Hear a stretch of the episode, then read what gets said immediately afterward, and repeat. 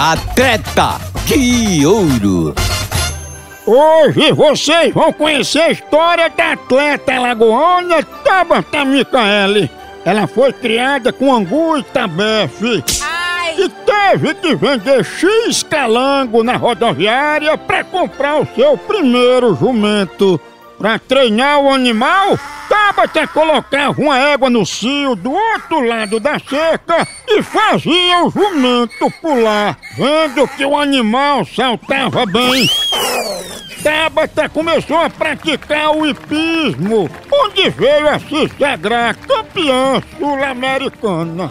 Como o Jed é pequeno, Tabata desenvolveu umas basqueteiras com amortecedor de mola pro jumento saltar 2 metros e 50 e bateu o recorde mundial.